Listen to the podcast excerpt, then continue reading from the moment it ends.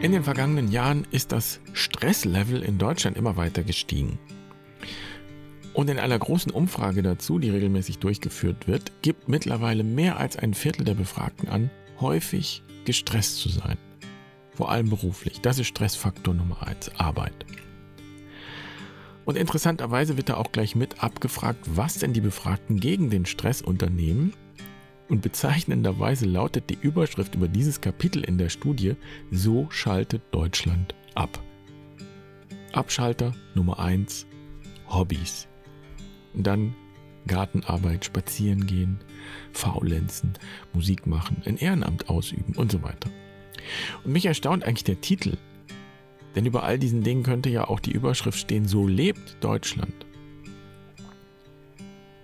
Was mich erstaunt, auf dieser Liste gegen den Stress gibt es nur einen einzigen Punkt, der vielleicht gerade noch irgendwie mit Spiritualität in Verbindung zu bringen wäre. Auf dem letzten Platz Yoga, autogenes Training oder andere Entspannungstechniken. Ein bisschen mehr als ein Fünftel der Befragten gibt das an als Hilfsmittel gegen Stress.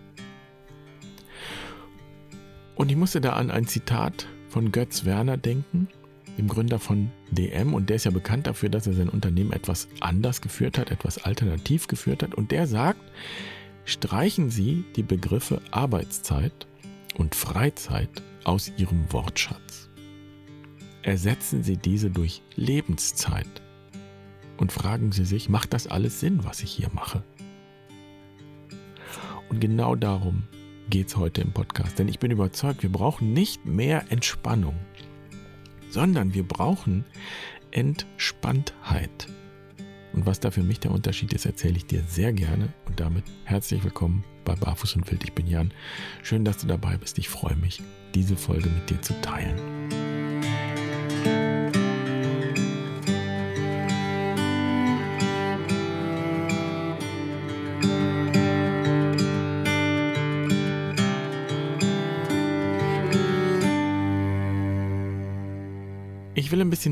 Weiter ausholen und keine Sorge, nicht länger, hoffe ich, sondern weiter im Sinne von mit einem weiteren Horizont drangehen. Und ich beginne bei einer Frage, die selten gestellt wird. Wie betest du? Und wenn ich bei mir selbst schaue, dann hat sich das sehr verändert. Als Kind und Jugendlicher habe ich mit Worten gebetet, also wirklich gesprochen. Ich habe Gott angesprochen und tatsächlich Worte und Gedanken in dieses Universum hineingesprochen und auch hineingefühlt. Da war so eine Verbindung, würde ich heute sagen. Und das hat dann irgendwann aufgehört. Ich weiß nicht genau warum. Ich schätze, es hat aufgehört, Sinn zu machen, weil ich den Eindruck hatte, keine Antwort zu bekommen. Die Verbindung ist jedenfalls immer schwächer geworden. Und dann habe ich mich viele Jahre an vorgefertigte Gebete gehalten, die mir irgendwie das Gefühl haben, jetzt einen sicheren Raum zu betreten, bis ich irgendwann die Worte selbst in Frage gestellt habe und die nicht mehr verwenden wollte. Und dann habe ich de facto aufgehört zu beten. Ich habe nichts mehr gesagt zu niemandem. Ich habe keine Worte verwendet. Und dann habe ich zum Beispiel in Gottesdiensten gesessen und war eigentlich nur Zuschauer. Und geht mir auch bis heute so manchmal. Und ich erinnere mich noch gut an den Tag, als ich ziemlich unerwartet für mich selbst das Gefühl hatte, ich muss jetzt wieder anfangen zu beten, wieder anfangen zu beten. Aus mir selbst heraus. Und das war so ein Gefühl, das wirklich in den Fußspitzen angefangen hat, mich bis in die Haarspitzen durchströmt hat. Und ich erzähle es jetzt einfach mal so, wie ich es erfahren habe. Ich hatte das Bedürfnis, diesem Gefühl mit Worten Ausdruck zu verleihen. Und dann habe ich angefangen, wieder die alten Worte zu nehmen. Vater unser, Ave Maria, das Herzensgebet und so weiter. Und dieser Tag war nicht einfach nur irgendein Tag, sondern ich habe da teilgenommen an der Männerinitiation, wie sie Richard Rohr ins Leben gerufen hat. Also das war ein, ja, heute würde man sagen, spirituelles Retreat. So, und ich weiß, dass mich diese Tage dort wahnsinnig entspannt haben. Wenn ich sage, dass mich das entspannt hat, dann meine ich damit nicht nur, dass ich so etwas wie Entspannung erlebt habe, so eine Art Loslassen oder Gelassenheit, sondern ich meine das, was ich später bei Meister Eckhart gefunden habe, wenn er sagt, Gang us dir selbst us und lass dich. Also geh aus dir selbst aus, heraus und lass dich. Entspanntheit hat hier etwas mit Weite zu tun. Das ist ein Zustand, der praktisch den ganzen Kosmos umfasst, in dem alles auf eine bestimmte Weise Sinn macht, eine Erfahrung von Sinn, von Fußspitzen bis zu den Haarspitzen. Und ich würde sagen, das war eine mystische Erfahrung, bei der ich mich selbst in diesem größeren Zusammenhang erfahren habe. Und in so einem Satz wie dem von Meister Eckhart spiegelt sich diese Erfahrung. Und es gibt noch andere wunderbare Sätze und Spiegel für diese Erfahrung. Lao Tse, der chinesische Mystiker, bezeichnet zum Beispiel das Ich als Leihgabe des Alls. Und auch das ist, was ich da erfahren habe. Ich würde so sagen, ich habe mein Selbstsein, mein So-Sein in einer größeren Weite und in einem größeren Zusammenhang gesehen. Und auf die Weise mich ja als beheimatet im Kosmos erfahren. Und diese Entspanntheitserfahrung, das war der Anfang eines Weges, der mich dann zur Quest geführt hat. Und es gibt ein wunderschönes Zitat von Claude Monet, dem impressionistischen Maler, der sagt zu einem Fotografen, kommen Sie im nächsten Frühjahr und fotografieren Sie meine Blumen im Garten. Die sehen mir ähnlicher als ich. Und als ich das gehört habe, habe ich gedacht, ja, das ist genau das, was ich in der Quest erfahren habe. In diesen vier Tagen und vier Nächten draußen und auch in der Vorbereitung. Ich denke heute noch an die kleinen Anemonen, die Buschwindröschen an meinem Platz, an dem Bach. Und ich spüre die Erde unter mir. Und wenn ich gestresst bin, kommt diese Erinnerung wieder. Dann bin ich wieder an dem Platz und dann bin ich auch wieder ein Stück dieser Platz. Ich bin auch die Blumen, ich bin der Bach. Die sehen mir ähnlicher als ich. Ich finde mich da wieder. Und das ist, was ich mit Entspanntheit meine. Und ich bin ziemlich überzeugt, dass es eigentlich das ist, was wir suchen und brauchen, wenn wir unserem Stress begegnen wollen. Es sind vielleicht gar nicht unsere Körper, die müde sind, gestresst sind, angestrengt sind. Es sind unsere Seelen, die sich nach Entspanntheit sehnen, nach Weite, nach Sinn, nach Natur, nach Abenteuer. Also wir brauchen nicht mehr Schlaf, sondern im Gegenteil, wir brauchen Erwachen. Und das würde auch dem entsprechen, was die Wissenschaft längst festgestellt hat. Es gibt nur zwei Möglichkeiten, dem Stress zu begegnen. Entweder, Nummer eins, ich ändere die Situation, also die äußere Ursache, oder Nummer zwei, ich ändere meine emotionale Einstellung dazu. Und ich würde sagen, die meisten Menschen tun weder das eine noch das andere. Jedenfalls steht das so in der großen Stresserhebung, die da regelmäßig gemacht wird. So schaltet Deutschland ab, das ist der Titel dieses Teils. Und das heißt, wir trennen Lebenszeit und Arbeitszeit. Stress hier und Entspannung dort. Hier Arbeit, da Urlaub hier Arbeitszeit, hier Freizeit. Und ich frage mich eben, ob das wirklich hilft. Denn weder wird dadurch die äußere Ursache von Stress verändert, denn wir arbeiten ja dann nach der Entspannung, nach dem Urlaub, nach der Freizeit in der gleichen Weise weiter.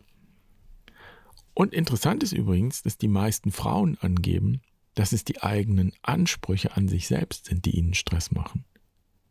Und auch daran ändert sich ja nichts, wenn ich mich in der Freizeit beim Faulenzen entspanne. Der Anspruch bleibt ja gleich. Und dann wird deutlich, wir ändern auch an unserer emotionalen Einstellung nichts. Entspannung wird landläufig eher als, ja, ich spitze es jetzt mal zu, Betäubung verstanden. dann hänge ich mich vor den Fernseher oder ich hänge mich irgendwo an den Strand. Für zwei Wochen hänge ich da ab auf den Malediven für teuer Geld. Und danach ist unter Umständen höchstwahrscheinlich, würde ich sogar sagen, alles wie vorher.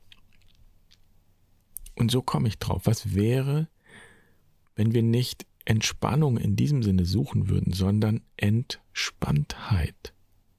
Und das würde bedeuten, wirklich der Frage nach dem Sinn Raum zu geben. Was mache ich hier eigentlich? Was will ich? Wer bin ich? Wer kann ich sein? Und heute verstehe ich unter Gebet genau das, was mich in diese Entspanntheit führt, was meinen Horizont weitet und mich erinnert, erinnert daran, wer ich bin. Ein geliehenes Ich, das Anteil hat am Universum, eine Leihgabe des Alls. Und es gibt drei einfache Übungen, die in diese Entspanntheit führen und die wir in der wilden Kirche bei Barfuß und Wild praktizieren. Und es kann sein, dass dir das gar nicht als Gebet vorkommt. Und dann würde ich sagen, alles, was dich entspannt, was dich in die Entspanntheit führt, ist Gebet.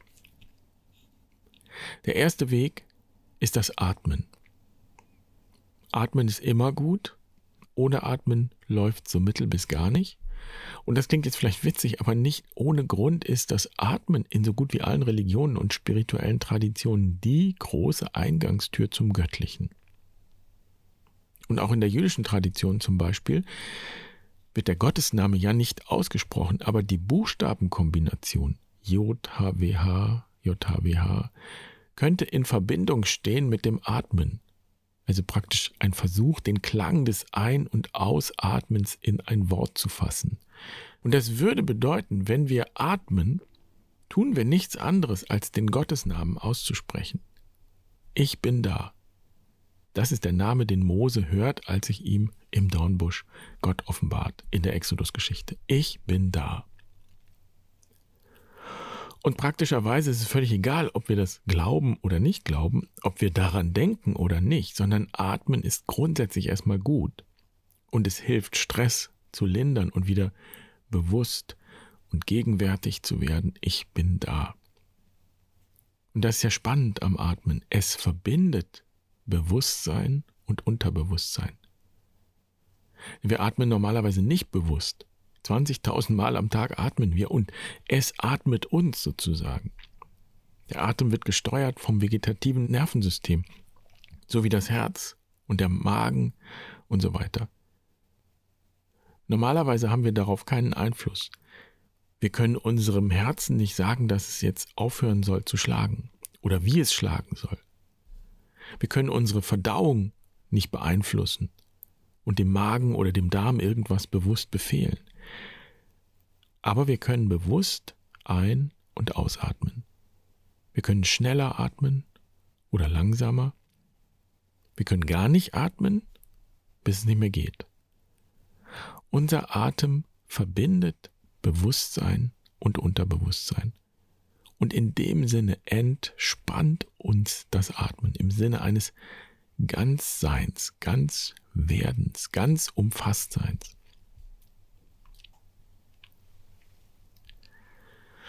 Und der zweite Weg in die Entspanntheit, in die Natur gehen. Und es ist klar, dass wir hier mehr meinen als einen Spaziergang in hübscher Kulisse. Wenn wir sagen, dass wir in die Natur gehen, dann betreten wir, ganz nach katholischer Auffassung übrigens, die erste Bibel. Also einen Raum, in dem sich das Göttliche offenbart und zeigt. So wie Mose den Dornbusch ja auch nicht im Vorgarten gefunden hat, sondern in der Wüste. Und unsere Wüste in unseren Breiten ist der Wald. Deshalb gehen in den Märchen alle in den Wald. Das ist die Wildnis außerhalb unserer zivilisatorischen Grenzen. Und auch hier geht es um die Verbindung zwischen Zivilisation, Bewusstsein und Wildnis, Unterbewusstsein. In der franziskanischen Tradition heißt das so, die Schöpfung ist ein Spiegel, in dem wir Gott erkennen sagt Bonaventura. Und das bedeutet, im Spiegel der Natur erkenne ich, dass ich bin da. Und das ist keine Theorie, sondern das ist ganz praktisch gemeint. Geh hinaus in die Natur. Und am besten ist es, du begrenzt diese Auszeit ganz bewusst, indem du bewusst über eine Schwelle gehst. Und diese Schwelle markiert den Übertritt in einen inneren Raum, inneren und äußeren Raum, in dem alles, was dir im Außen begegnet, wichtig sein kann und zu einem Symbol, zu einem Spiegel werden kann für dich, deine Situation. Und eben auch das, was dir gar nicht bewusst ist. Ein Spiegel also auch für das Innere, für die Seele, für den Bereich, der dein Bewusstsein übersteigt, weit übersteigt.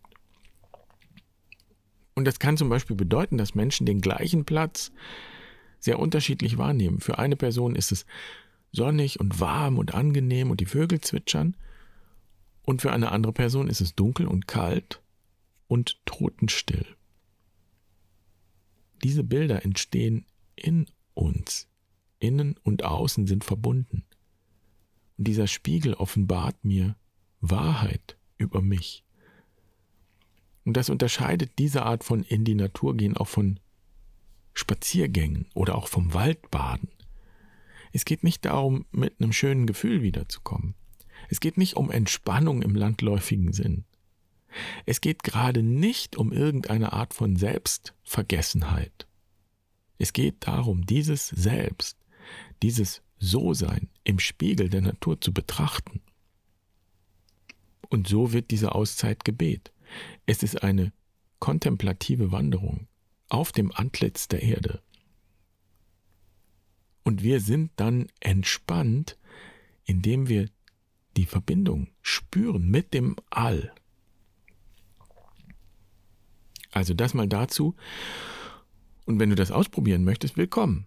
Zum Beispiel in der wilden Weisheit. Da gibt es Anleitungen, Übungen, die dich in diese Form des kontemplativen Gebets und der Entspanntheit einführen und dir helfen, in den Spiegel der Natur zu schauen.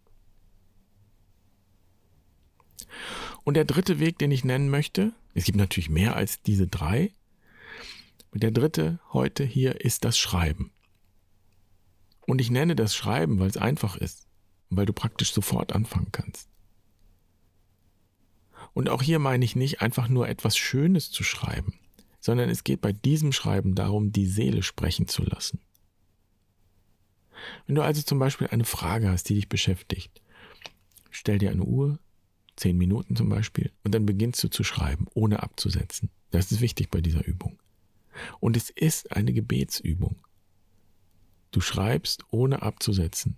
Immer weiter. Und wenn keine Worte kommen, schreib das letzte Wort nochmal oder schreib, dass dir nichts einfällt. Weil das jetzt die Wahrheit ist.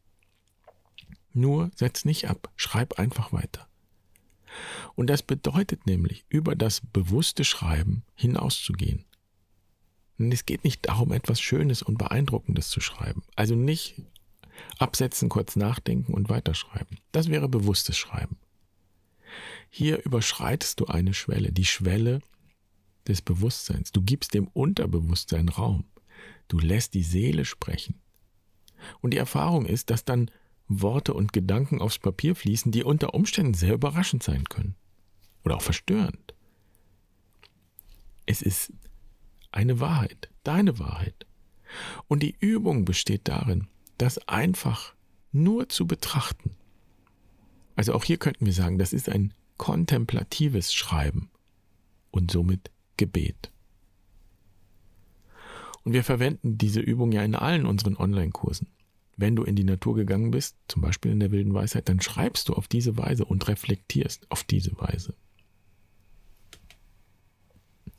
Und wenn du dann zum Beispiel an unser virtuelles Lagerfeuer kommst, dann gibt es auch eine Geschichtenzeit, wo du deine Geschichte im Kreis teilst, im Council. Und das ist so ähnlich wie das kontemplative Schreiben. Da sprichst du von Herzen, so wie du von Herzen schreiben würdest. Und das bedeutet, wir diskutieren nicht in diesen Kreisen, sondern wir schauen auf eine kontemplative Weise auf die Geschichten, auf die Erfahrungen. Wir betrachten und geben dem Raum, was ich eben Entspanntheit nenne. Und einmal fragte jemand nach so einer Geschichtenzeit, als alle Geschichten und Naturerfahrungen im Kreis geteilt waren und so eine Stille da war, ob wir jetzt auch noch beten. Und damit war gemeint, ob wir jetzt noch ein Gebet sprechen. Und ich habe gesagt, ja, wir haben ja eigentlich gebetet. Und zugleich verstehe ich diesen Wunsch. das ist genau das, was ich erlebt habe damals, als ich das Bedürfnis hatte, ein Gebet zu sprechen. Diese Worte, die wir dann sprechen, die sind natürlich nicht unwichtig, aber es kommt nicht darauf an, dass wir da jedes Wort bedenken. Es ist mehr ein Murmeln. Gebet kann ein Murmeln werden, so wie es in den Psalmen heißt. Wenn wir beten, dann kommt darin das ewige Murmeln zum Ausdruck, das sozusagen die Grundmelodie des Universums ist und uns wieder hineinführt in die Entspanntheit.